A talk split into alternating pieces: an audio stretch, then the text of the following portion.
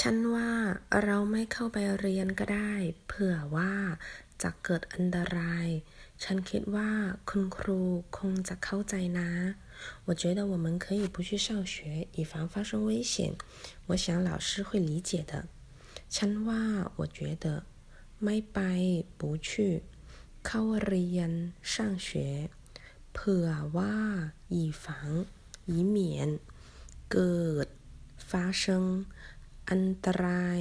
危险คิด想ครู老师เข้าใจ理解